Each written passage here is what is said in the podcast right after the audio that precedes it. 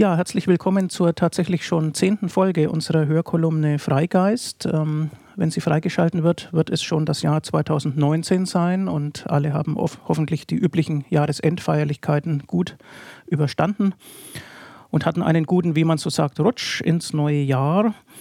Ich möchte die heutige Folge nicht alleine bestreiten, sondern äh, ich sitze hier einem netten Gesprächspartner gegenüber, dem Hans-Jörg Albrecht. Hans-Jörg gehört zu unserem Cortices-Team. Er ist Diplom-Sozialpädagoge und systemischer Familientherapeut. Grüß dich, Hans-Jörg. Hallo, Helmut. Danke für die Einladung. Ja, ein neues Jahr, auch ein neues Jahr für den Humanismus. Nun, wie sieht es gesamtgesellschaftlich aus? Ähm, der Anteil der gläubigen Christen, zumindest wenn man formale Kirchenmitgliedschaft zum Kriterium äh, macht, sinkt ja von Jahr zu Jahr. Ähm, deine persönliche Glaubensidentität ist ja auch äh, in gewisser Weise äh, gesunken. Ähm, wie hat sich deine Glaubens- oder Unglaubensentwicklung vollzogen in den letzten Jahren oder vielleicht auch schon mhm. Jahrzehnten. Also zur, zur Statistik habe ich durchaus meinen Beitrag geleistet in letzter Zeit zur Kirchenaustrittsstatistik, wenn man es genau nimmt. Ähm, denn ich bin 2015 war das, glaube ich, äh, aus der Kirche ausgetreten und das ist ja auch eines der Themen, ähm, was wir heute so ein bisschen besprechen wollen. Ähm, nämlich die Frage, wie ist es eigentlich als Nichtgläubiger äh, in der Diakonie zu arbeiten und äh, trotzdem sich loyal verhalten zu müssen zum Arbeitgeber.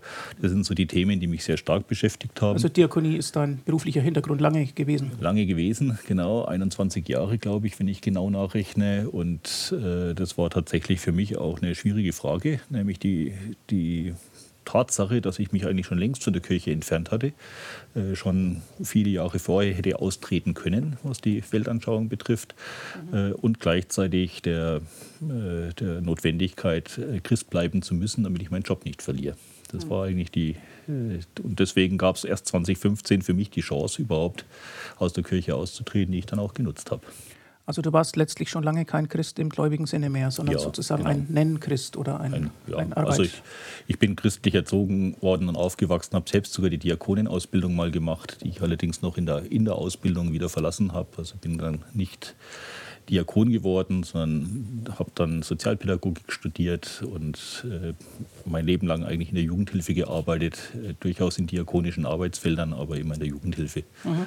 Ja, und die, die Frage eben, wie ist es mit dem Glauben, das war für mich sozusagen schon viele Jahre vorher klar, dass ich mich als nichtgläubig äh, definiert habe. Und gleichzeitig war es auch, auch klar, wenn ich ähm, aus der Kirche austrete, ohne da einen gewissen äh, Rückhalt zu haben, kann das bedeuten, dass mir fristlos gekündigt wird, weil es die Arbeitsvertragsrichtlinien so hergeben. Mhm. Das heißt, du warst nur noch Arbeitschrist, nämlich bedingt, Arbeitschrist. Durch, bedingt durch den Arbeitsplatz äh, ja. sozusagen. Schöner ähm, Ausdruck, ja. Genau. Ja, wie sieht das denn inhaltlich inhaltlich aus? Die Diakonie hat ja nun vielfältige Sozialdienstleistungsangebote. Ähm, inwieweit merkt man da im Alltag nach deiner Erfahrung, dass das Ganze christlich geprägt ist? Naja, es kommt schon sehr aufs Arbeitsfeld direkt an. Äh, ich kann, meine Erfahrungen kommen hauptsächlich aus der Jugendhilfe und da würde ich sagen, gibt es kaum Unterschiede im direkten Handeln. Also wenn ich Familien beraten habe, mit Kindern gearbeitet habe, da hat eigentlich christliche Orientierung in der Praxis keine, keine große Rolle gespielt. Es war übrigens auch was, was ich in meiner Stellungnahme, also ich habe mich dann auch mit meinem Arbeitgeber auseinandergesetzt und ich habe da auch sehr deutlich geschrieben, dass ich äh, über 20 Jahre eigentlich nie in irgendeiner Form Verkündigung betreiben musste, mhm. äh, dass das einfach in unserem Berufsfeld nicht wirklich vorkommt. Äh, und ich habe da auch keinen Widerspruch bekommen. Eigentlich geht es vielen Menschen so, wie es mir auch ging, dass zwar die grundsätzliche Haltung, also dass man Christ sein muss, gefordert wird und dass das in der konkreten Umsetzung kaum zu spüren ist. Mhm. Das ist also letztlich eine ja, Vorgabe, die aus den Besonderheiten des kirchlichen Arbeitsrechts Ganz genau, resultiert. Genau, genau. Ähm, wir hatten ja schon eine Freigeistnummer, in der wir die rechtliche äh, Lage äh, besprochen haben. Das hat dich also persönlich betroffen. Mhm. Ähm, man unterscheidet da ja oft zwischen sogenannten verkündigungsnahen Bereichen, ähm, wo sozusagen die konfessionelle Ausrichtung äh, ihren Sinn hat, und anderen äh, Bereichen. Gibt es denn in der Diakonie überhaupt verkündigungsnahe Bereiche? Also verkündigungsnahe Bereiche, denke ich, gibt es. Ja, ähm, und, und zwar dann, wenn es wirklich darum geht, in der Kirchengemeinde zu arbeiten, was ja auch Pädagogen tun könnten in der, äh, in der öffentlichen, in der offenen Jugendarbeit nennt sich es.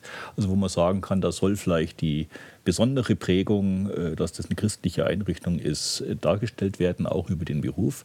Ich möchte ganz klar der Kirche zugestehen, dass sie solche Bereiche hat und definiert und da gerne auch Leute einstellt, die äh, sich zum Christentum bekennen. Äh, mein, meine Kritik ist, dass diese Idee, also diese Idee der Loyalität und die Idee, äh, dass äh, eigentlich jeder, egal wo er arbeitet, äh, eine christliche Grundhaltung äh, vertreten muss, auch im beruflichen Handeln, dass die ausgeweitet wird in völlig unzulässiger Form.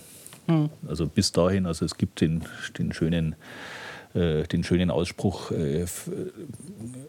evangelisch putzen. Ja, also auch eine Putzfrau müsste dann evangelisch sein, wenn sie in der Diakonie arbeitet oder der Pförtner oder äh, der Gärtner ja. äh, muss und, und all diese, äh, diese Regelungen, die halte ich für völlig ja. überzogen evangelisch putzen, katholisch operieren. Äh, das war der Spruch, genau. denn, du kennst ihn.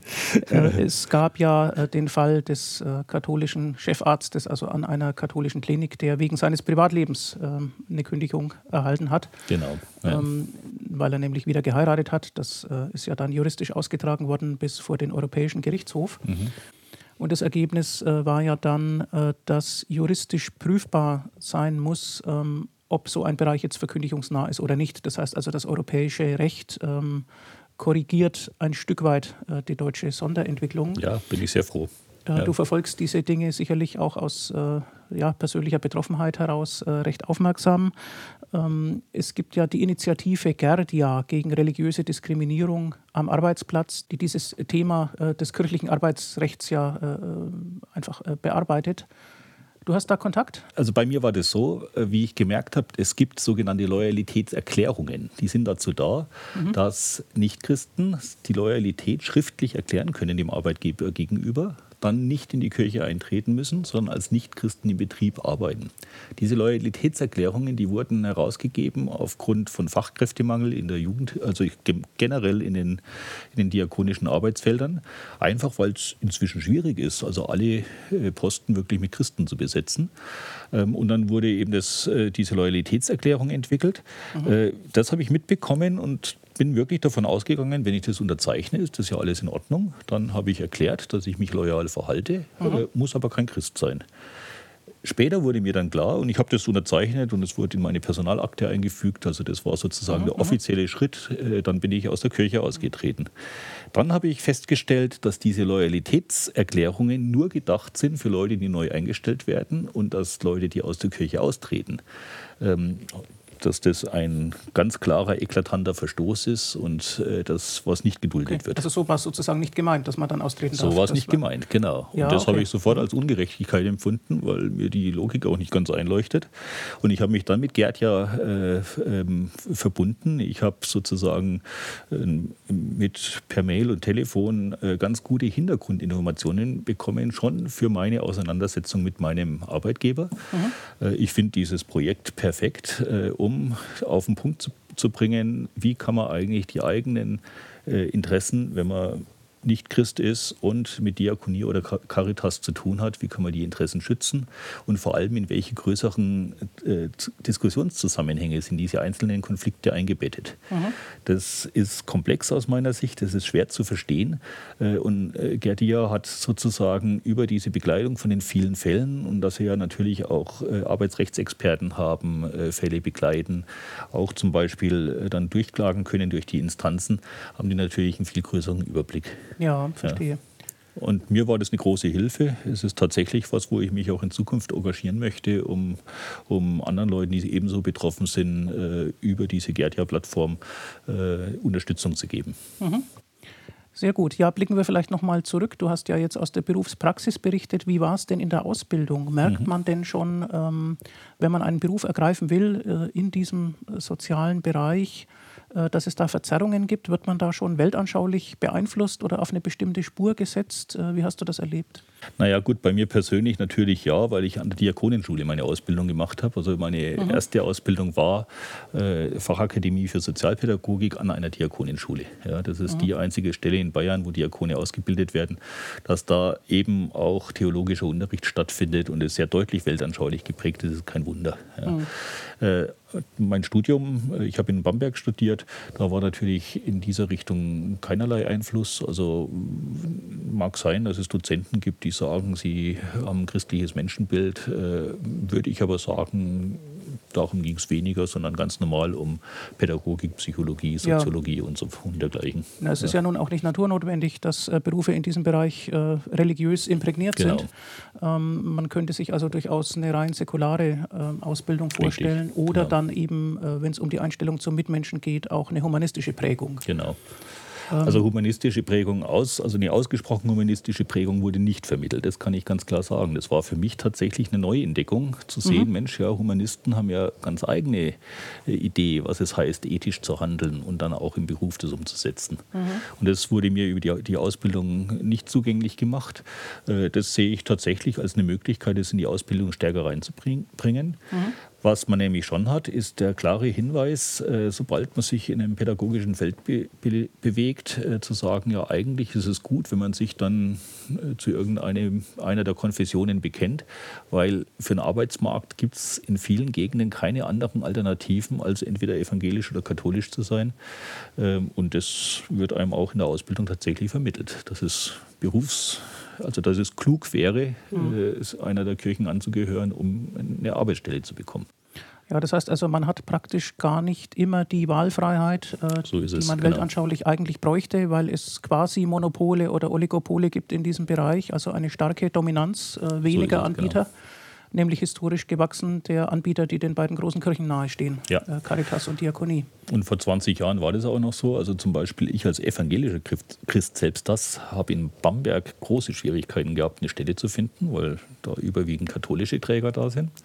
Mhm. Äh, wie ich mich dann im im Nürnberger Land beworben habe, wo ich auch ursprünglich herkomme, wo ich natürlich auch Kontakte hatte, äh, hat auch die Konfession wieder gestimmt. Ja, da war es relativ leicht, einen Job zu bekommen. Also auch das sind solche Dinge, die da eine Rolle spielen, was ich nicht für richtig halte. Also diese Dominanz der Kirchen auf dem, im sozialen Markt äh, ist für viele Menschen ein großes Problem. Ja, das auch gern verharmlost wird und das ärgert mich ganz besonders. Ich verstehe. Wie siehst du denn gesamtgesellschaftlich die Zukunft ähm, in diesem Bereich? Ähm, also wir hatten ja eingangs gesagt, äh, dass der Anteil äh, der Christen in der Bevölkerung sinkt. Ähm, wir leben in Zeiten des Pluralismus, auch weltanschaulicher Art. Ähm, würdest du sagen, man sollte dann die Angebote schon von der Ausbildung her und dann auch in den Praxisfeldern weltanschaulich neutral halten? Äh, oder sollte es eine Parallele ähm, unterschiedlicher weltanschaulicher Prägungen geben, was dann ja heißen würde, es gibt vielleicht auch ähm, eigenständige islamische Sozialdienstleistungsangebote, es gibt säkular-humanistische Sozialdienstleistungsangebote. Ähm, sollte man das parallel aufbauen?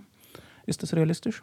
Also ich halte es für viel klüger und für viel klarer vor allem, wenn sich der Staat äh, in in Äquidistanz zu allen weltanschaulichen Strömungen verhält. Also dass eben keine einzelne Strömung irgendwie besonders bevorzugt wird. Auch dieses Ringen drum, äh, ob man jetzt äh, mit seiner Religion zum auserwählten Kreis gehört äh, oder nicht, würde dann eben aufhören, wenn der Staat eher hergeht und sagt, ich halte mich neutral. Ich wäre ganz deutlich für die erste Lösung, weil natürlich immer dann, wenn irgendeine Religionsgruppe, also angenommen, wir sind so weit, dass alle monotheistischen Religionen ähm, bevorzugt werden. Man sagt, ja, okay, äh, Islam gehört natürlich dann auch dazu, genauso wie katholisches und evangelisches Christentum. Äh, dann kommt man natürlich an die Fragen, ja gut, wie wäre es dann mit Hinduisten, wie wäre es dann mit, äh, mit noch anderen Religionen? Und ich, wir wissen ja, ja. wie viele Tausende es Möglichkeiten es, es gäbe. Es werden dann viele, ja. ja. Es werden dann viele, ja. Also die, die für mich mich spricht die Logik ganz eindeutig dafür, zu sagen, der Staat soll sich neutral halten. Und äh, was ja dann auch kein Problem wäre, eben humanistische äh, Weltanschauungen genauso zu integrieren wie christliche.